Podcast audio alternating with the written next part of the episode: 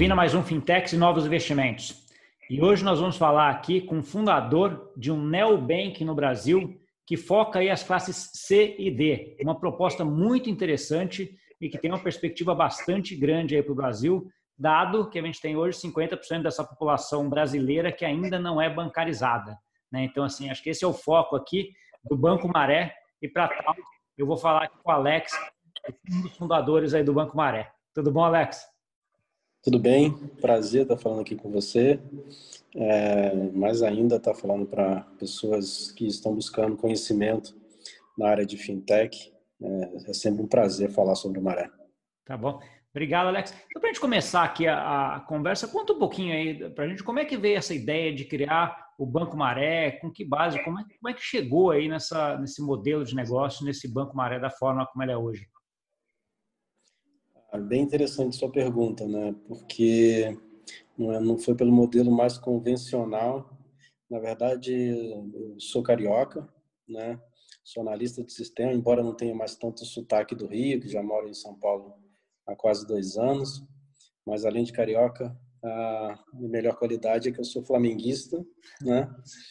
E todo flamenguista hoje em dia é muito otimista, né? Mas eu já era otimista antes, então eu fui para Maré para montar um curso profissionalizante junto com o Futuro, que era um curso para ensinar os meninos da Maré a aprenderem a programar. Era um projeto junto com o governo do estado e a Oi, chamado Dupla Escola, onde esses meninos teriam aula normal e um segundo turno aula de é, para aprenderem a programar dentro, no, no ensino médio. Só de quando que a gente está falando? Que ano que era isso, Alex? A gente começou a ter essa ideia de, do, do curso em 2016, final de 2016, só que a gente acabou descobrindo que não tinha escola de ensino médio na Maré, moram quase 200 mil pessoas e nenhuma escola de ensino médio, só aquelas escolas, uma, se eu não me engano, que tem é, ensino noturno, né, para quem trabalha, é, e não, não contemplava. Então a gente tentou de todas as maneiras montar esse curso, mas não foi possível. Aí um dos moradores da Maré, o Valdeci, um morador bem conhecido na Maré, me perguntou se a gente não poderia ajudá-lo de outra maneira. Eu falei, qual? A gente aqui não tem onde pagar contas. Nós precisamos ir, pegar um ônibus para ir até Bom Sucesso, Penha, para pagar uma conta de luz. Aí eu, muito inteligente, né, falei, vamos colocar uma lotérica aqui então para resolver isso. Ele falou, sensacional. Quando o carro forte vem buscar o dinheiro, você fica aí esperando sozinho esse carro forte. É, realmente não é uma boa ideia. Mas aí a gente ficou pensando em soluções, já estava já em 2017, para você ter uma ideia. Foi quando estava investindo em Bitcoin, né, em 2017, aquela, aquele crescimento gigante que o Bitcoin teve. E me interessei muito pela tecnologia por trás, que é o blockchain. E aí resolvi, junto com outros amigos, a montar um, um banco, um aplicativo, onde eles pudessem pagar suas contas, fazer transferências e comprar no próprio comércio local. Foi quando eu conheci em São Paulo Maer Salal, que é o engenheiro de segurança do Twitter lá na Califórnia. Expliquei para ele o que eu queria fazer. Ele adorou a ideia, mas acho que também ele não sabia o que era maré e por isso ele adorou né? E eu fui sozinho para Maré para fazer o MVP. Fiquei 15 dias lá tentando convencer alguém numa creche abandonada, sem telhado. É, chovia mais dentro do que fora, para convencer alguém a pagar uma conta comigo, dizendo que era um banco. Claro que ninguém acreditava, né? Até que uma senhora lá resolveu aceitar o desafio depois de 15 dias. Eu sentadinho lá numa cadeira de criança. E aí ela falou: Ó, vou pagar minha conta com você. Você está pagando conta, eu todo feliz, finalmente alguém vai pagar. Aí ela, falei, tô pagando. Ela falou, então vou pagar com você. Mas deixa eu te dizer uma coisa, malandro. Você tá na maré. É bom que essa conta seja paga. Entrei no desespero ali, né? Falei, caramba, e agora? Vai ter que dar certo o sistema, né? Eu falei, isso aqui foi eu que desenvolvi. Quer saber de uma coisa? Não vou pagar nesse negócio, não. Vou pagar na minha conta pessoal. Não, não usei o aplicativo, o primeiro pagamento não foi no Banco Maré, mas deu certo. Depois ela trouxe outras pessoas E aí começou a vir uma pessoa atrás da outra, o boca a boca foi muito forte, e a gente começou a ouvir as pessoas e fomos definindo o modelo de negócio por essa experiência de ouvir as pessoas, né? de saber realmente quais eram as dores que eles precisavam serem sanadas, né? para que a gente desenvolvesse um modelo de negócio mais assertivo. E até hoje é assim, a gente escuta muitas pessoas, a gente está muito inserido na, nas regiões onde a gente atua, a gente não está mais só na Maré, mas com em Heliópolis, em São Paulo, Arapiraca, interior de, de, de, de Alagoas, enfim, diversas regiões aonde a gente consegue hoje é, ter adesão e sinergia com as necessidades de cada região. Tá. E o foco aí é esse pessoal que era o que a gente chama de não bancarizado, né? Quem não conseguia ter acesso a banco nem para fazer um simples pagamento de conta, né? Que é isso como, como começou. Né? Mas ah, eu imagino que é isso que você vai desenvolvendo. Que você foi desenvolvendo, você achou vários outros casos de uso, necessidades que as pessoas ah, tinham. Conta um pouco mais assim, dessa trajetória, de como é que você saiu de hoje, ah, lá atrás era para pagar a conta, o que mais hoje as pessoas utilizam o Banco Maré?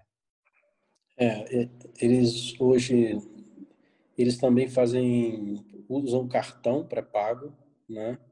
Que era uma dor também porque eles não conseguiam ter acesso a cartões, né? Hoje eles já têm, né? É, eles podem fazer TEDs do próprio aplicativo, né? Eu acho que o maior ganho do Banco Maré, não só eles, mas os comerciantes também, porque a gente atende PJ gente tem um produto que transforma o, informal o informal e dá uma educação financeira para esse cara e o microcrédito. Acho que foram os maiores ganhos até hoje do Banco Maré nessa jornada já de três anos. O acesso ao crédito justo, sabe? E, e o acesso a serviços financeiros de forma mais inclusiva, né? De empoderamento mesmo dessa população antes é, a gente está falando de moradores de comunidade, mas o, o, problema é bem maior, que se você for pegar o número de desbancarizados lá nos, nos números atuais, 50 milhões de pessoas, é um número muito grande, né? E é, não a região onde nós atuamos no primeiro momento era uma região onde as pessoas tinham dificuldade de se locomover e de extrema, não, não, não digo que comunidades na, na região sudeste sejam de extrema pobreza. Sejam regiões com pouco acesso a serviços públicos, como educação, saneamento básico, que leva ao agravamento da saúde, né? E, e acesso à internet, essas coisas que eles acabam tendo um pouco mais de dificuldade, né?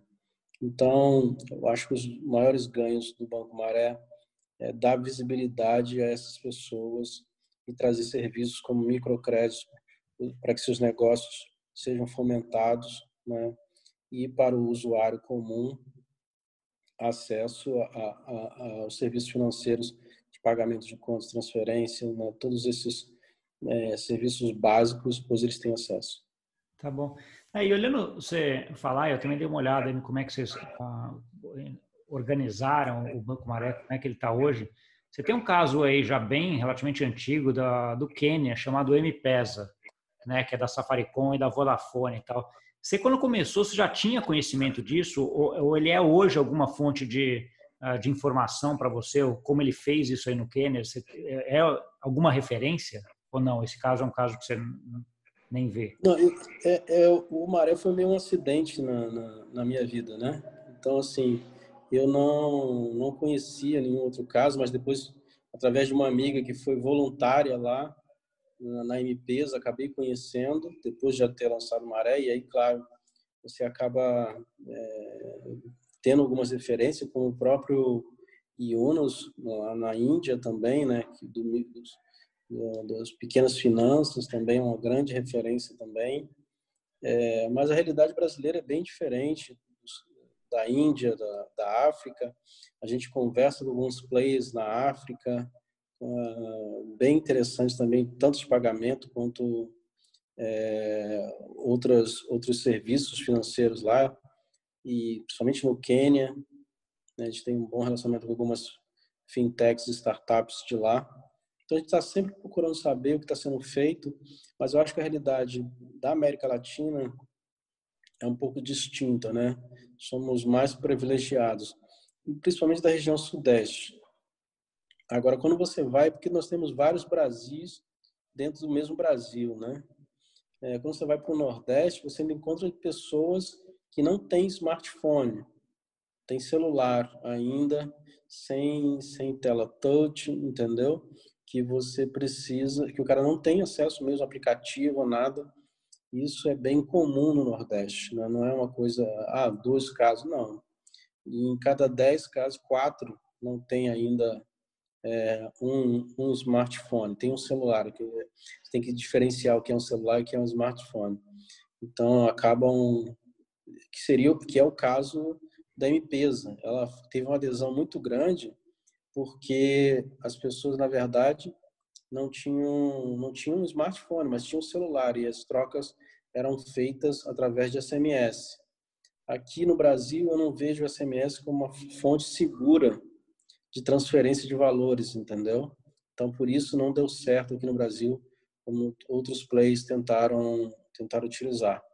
Mas eu acho que, os, que o avanço que nós estamos fazendo, ainda mais com o Pix agora, que vai ser lançado é, em novembro, faz todo sentido é, o uso do smartphone, né? você ter uma ideia, em 2017, nós já usávamos QR Code na maré né? e agora está se popularizando o uso do QR Code. E é para isso que serve a tecnologia, para você utilizar para resolver problemas reais de quem mais precisa, né? A tecnologia inclusiva de verdade, não a tecnologia. Tem um amigo que brinca que em São Paulo tem mais fintech do que padaria hoje em dia, né? E olha que tem muita padaria em São Paulo. Eu acho que a gente precisa ser mais assertivo no uso da, da tecnologia, entendeu? É, caso de uso. E até escutando você falar esse, esse começo aí é bem interessante, né? Porque quando a gente está falando de tecnologia, ah, ela tem que ter uma dor para ser resolvida, né? Ela tem que ter alguma coisa para ser resolvida. E aquilo que você comentou muito bem aí, do começo do Banco Maré, você nem sabia muito bem como é que, que ia ser, né? Você foi lá e a ideia era ter uma escola de informática. Você viu um problema que a população tinha, resolveu, tentou fazer lá um aplicativo, ou fez um aplicativo para resolver pagamento de contas. De repente você começa a ter, quanto mais interação você tem nesse processo, mais coisas novas ou casos de uso você consegue ver e aí você tenta encaixar ah, como fazer isso, né? E dentro desse processo todo, eu vi que vocês lançaram também uma stablecoin, né? Vocês utilizam blockchain, que é uma das tecnologias para a utilização dessa dessa stablecoins, que é palafita, se não me engano, né? A stablecoins. Para que, que serve, né? Para que, que por que, que você recorreu a uma stablecoin para fazer uh, o que, que a stablecoin vai te ajudar no seu processo? É, no começo coisa de, de analista de sistema, né? Que acha que vai mudar o mundo, que está todo mundo preparado e eles, nem ele e só ele acredita. Está muito avançado ainda as pessoas ainda ainda nem é, que nem aqui no Brasil as pessoas ainda usam cartão e a gente já quer ir para o QR code e o processo As pessoas é... no Brasil, até acho que até um pouco pegando só esse raciocínio, no Brasil ainda se usa dinheiro, né? Mais de 50% dos pagamentos hoje no Brasil são feitos em dinheiro, né? É nem em cartão ainda, e a gente já está indo porque a, a, é, já está achando que todo mundo vai para o QR Code amanhã, né? Mas tem um processo é. nisso daí, né? O que você está comentando, tem um tempo para essa migração, né? Tem a troca da cultura e isso demora 25 anos. Então, imagine para você mudar uma cultura de. Fico ouvindo o pessoal de banco né, falando quando as pessoas começaram a utilizar os caixas eletrônicos, né, a demora que foi, depois para usar as maquininhas, e agora uh, todo mundo está começando a utilizar em massa cartão, QR Code é a próxima leva, mas vai demorar. Mas a palafita é porque nós queríamos criar uma moeda que ela tivesse o câmbio livre, né, que fomentasse a economia local, mas logo vimos que é um risco, era um risco de deixar um câmbio livre e uma moeda descentralizada. Imagine o cara receber o salário dele na maré e ele tem lá que comprar o arroz dele.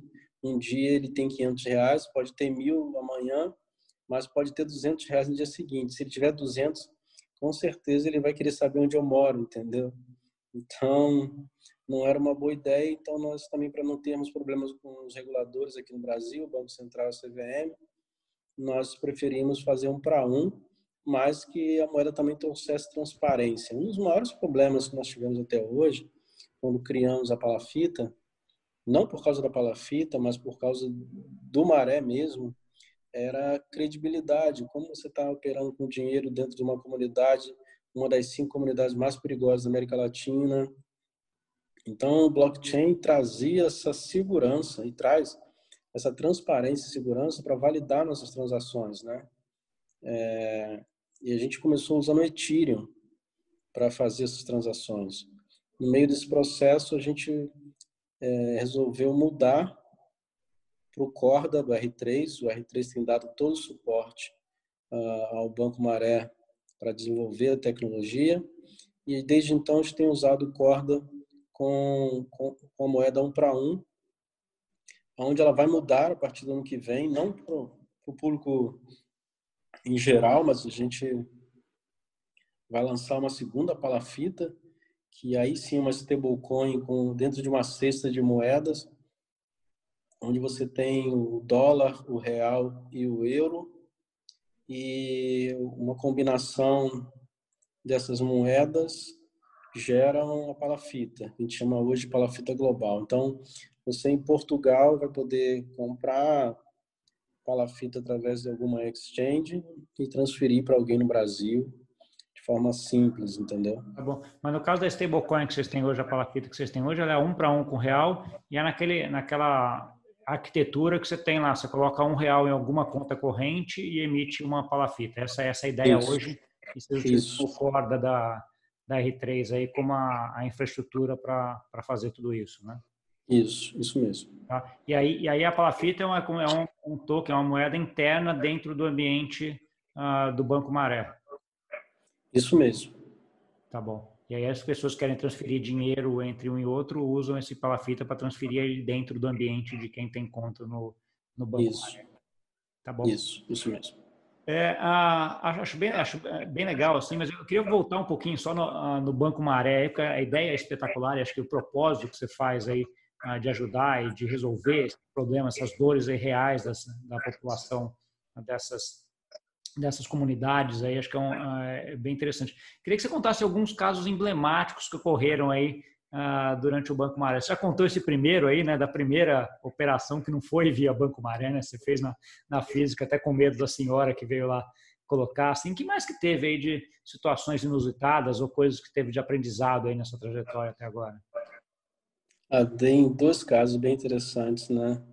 Uh, primeiro, um com relação ao, ao, comerciante em comunidades. Quando a gente chegou, eu tive três sócios. Né? O primeiro foi o que acreditou nisso tudo, que é o Ronaldo, é um investidor de Brasília, e outros dois que ficavam aqui no Rio, que era o Benjamin, que é um francês, e o Vitor, que é advogado.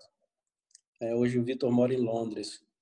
Ah, então, mas primeiro ia eu e Benjamin para Maré, e a gente comia num restaurante na Maré, só ia almoçar com o francês, né? É, por um motivo bem bem simples.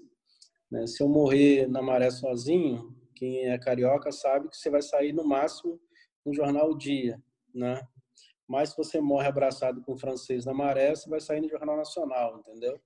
Então eu sempre andava com o francês grudado. E a gente sempre comia nesse restaurante.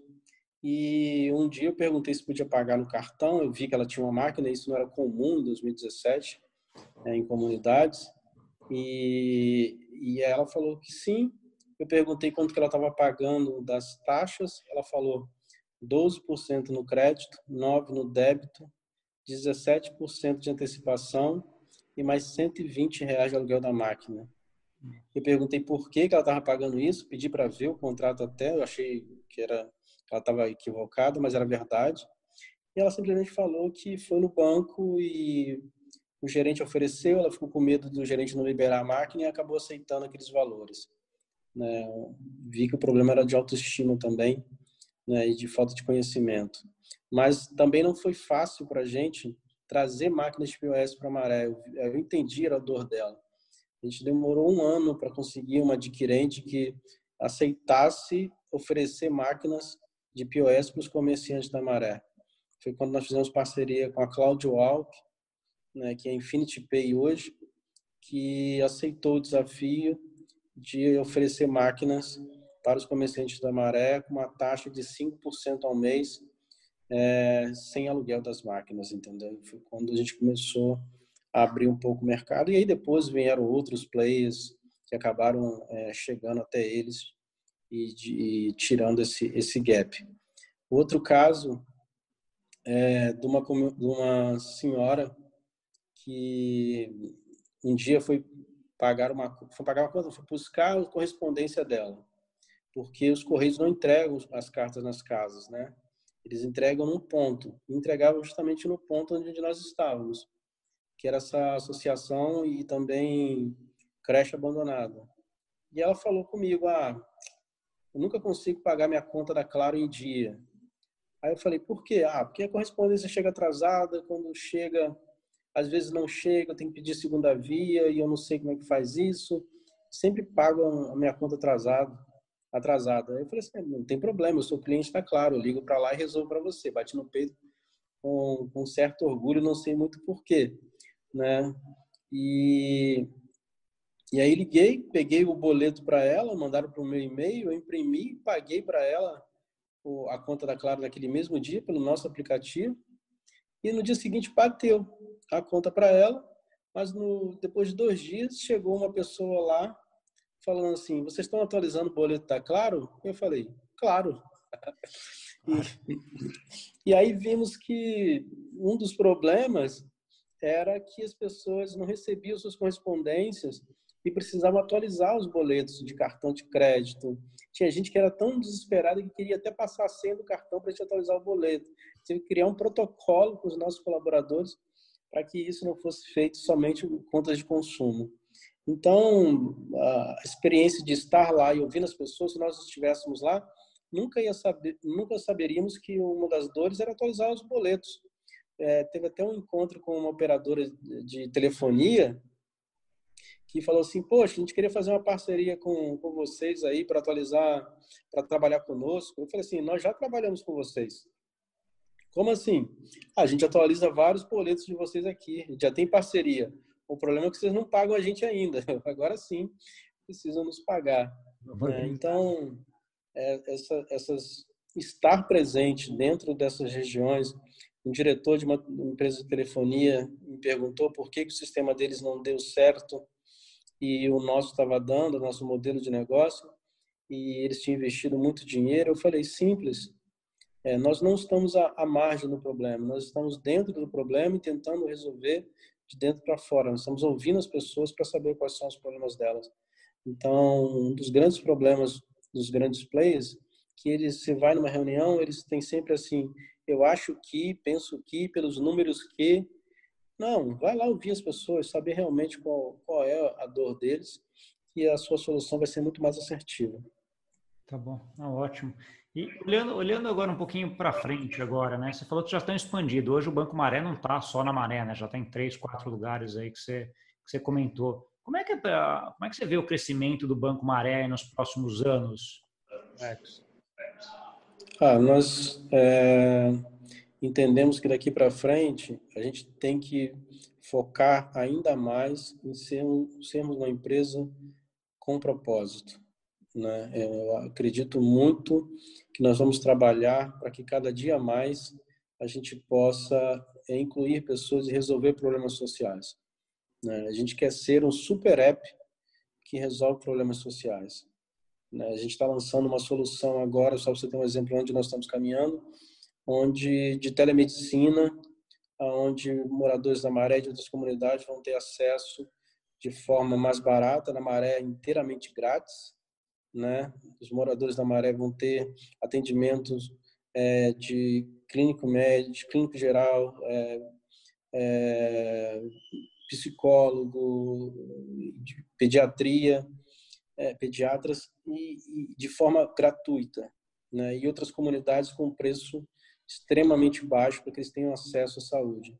Sabemos que o problema da saúde, na verdade, nas comunidades é saneamento básico, mas a gente não consegue resolver isso sem a ajuda do poder público, mas vamos fazer a nossa parte. Né? Então, a gente quer ser o super app que vai ajudar a população não só na inclusão financeira, mas como é, resolver problemas de educação e saúde. Tá bom. Ótimo. Ah, uma coisa que a gente não comentou aqui, mas em que ponto vocês estão hoje, né? Sei lá, dá algumas métricas aí para a gente entender quanto número de clientes, número de transações, como é que métricas vocês usam aí para acompanhar o crescimento do Banco Maré e como é que vocês estão isso hoje? A gente sempre mede pelo volume, né? De, de não pelo número de clientes só, mas pelo número de volume. Só na Maré hoje a gente atende mais de, só para você ter uma ideia, só na Maré o volume de pagamentos de contas é de 4 milhões de reais mensal. Né? Quando, gente, nós, come, quando nós começamos, eu achava 10 mil reais um absurdo. Então, imagine hoje é, movimentando 4 milhões de reais na carteira só em pagamento de boletos. A nossa ideia é que esse número, é, ano que vem, com a parceria nova com a Mastercard, possa chegar a 25 milhões de pagamentos em boletos e que a gente, em três anos, estejamos sendo um player já consolidado no Brasil, mas já tendo iniciado uma expansão para a América Latina. Tá bom. Legal. Ah, eu vi uma outra iniciativa que vocês estão, não sei se vocês começaram agora, se eu que entrou no meu radar agora, mas de uma criação de uma bolsa de valores também, né? Uma iniciativa que você está ah, junto. Como é que essa criação se junta com ah, essa ideia do, essa visão, essa estratégia do Banco Maré? É, na verdade, eu, eu, tive uma reunião com um diretor de um grande banco, um dos, um dos três maiores bancos aqui do Brasil, e ele falou que eu, a ideia era sensacional do Banco Maré, mas eu não ia ganhar dinheiro com isso, porque o que dá dinheiro é trabalhar com quem tem dinheiro. Na hora eu fiquei um pouco chateado, mas depois entendi um pouco a razão dele. E é, quando você tem uma fintech, todos os grandes fundos querem falar com você né? E aí todo mundo quer investir, quer falar, mas quando você fala de uma fintech de impacto, eles já não querem mais falar com você. Depois você fala com os fundos de impacto, que você é uma fintech de impacto dentro da favela. Aí eles também já não querem mais falar com você. Aí você fala com o investidor anjo, com seus amigos e familiares. Você fala, sou uma fintech de impacto dentro da favela que lida com dinheiro. Aí nem sua mãe quer mais investir em você, entendeu? Então, gente, eu acabei identificando essa dor e pensei numa única solução é, de manter o nosso propósito, era ter empresas que tivessem oportunidade de captar de uma forma mais justa e focada. Então, nós pensamos em criar uma bolsa toda em blockchain chamada BVM12, Bolsa de Valores do Maré. É, o 12 é, pelo, é, o, é índice das 12 empresas de maior valor e maior transações, onde faça a captação no mercado primário é, para empresas de impacto, né? E a gente, essas empresas possam continuar com o seu propósito. E também no mercado secundário. A inovação está em ter, ter o mercado secundário e também o fato é, de você só poder comprar os tokens, que são as ações das empresas, com criptomoeda com a palafita. Entendi. Cara, uma ideia, ideia bem legal. Isso encaixa um pouco nessa ideia de de impacto aí do, do Banco Maré também, de ajudar a comunidade, de ser um negócio completo em relação a tudo, né? não só a pagamento para pagar boleto, que nem foi o comecinho que você, que você citou. Uh, Alex, a gente está chegando um pouquinho no final, eu tenho um tempo aqui meio que, que, que eu miro aqui para a gente uh, ter essa conversa. Uh, eu queria que você desse, sei lá, uma última mensagem aí para quem está ouvindo aí, seja ele um empreendedor, um investidor, ou eventualmente até alguém que usa hoje ou que vai usar o Banco Maré aí depois do que a gente começou aqui? Ah, tem uma. Eu comecei, eu não sei se vocês vão conseguir ver, está aqui do meu lado, é, sentado nessa cadeirinha de criança aqui, tá? Que era uma creche abandonada, né? Então tinha várias cadeirinhas de criança. Então essa eu guardei para que fica, ficasse guardada aqui no nosso museu. É, eu digo, repito uma frase que meu pai me falou, a gente tem escrita ela aqui hoje, que é o seguinte: pense grande, comece pequeno e nunca perca o foco, né? Eu acho que você ter uma resiliência e, e uma capacidade de ouvir as pessoas e buscar propósito naquilo que você está fazendo. Você não precisa ir até a maré ou outra comunidade para começar algo com propósito né? onde você estiver, o que você estiver fazendo, se o seu propósito é bom, mantenha o foco É, e se você, daqui a alguns meses, quiser investir em alguma empresa com propósito, o melhor caminho vai ser sempre a BVM12. É isso. Boa.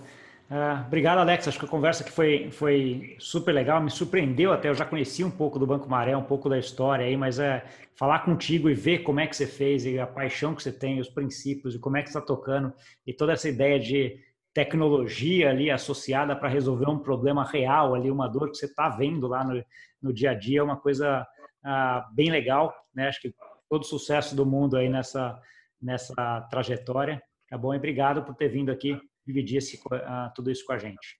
Tá? E para você que nos viu, muito obrigado aí pela, pela audiência. Não esquece de dar um like, mandar para aquele amigo ou amiga que está interessado ou na tecnologia ou que quer, se quer empreender, mas está aí não, não achando o jeito, arrumando um monte de desculpa, né? ou que ah, quer ver coisas de impacto aí e ver como é que está sendo feito aqui. Esse Neobank aí que vai ter uma chance grande de mudar aí ah, mudar muitas pessoas para frente, né? De ajudar muitas pessoas para frente. Tá bom? Obrigado e até semana que vem.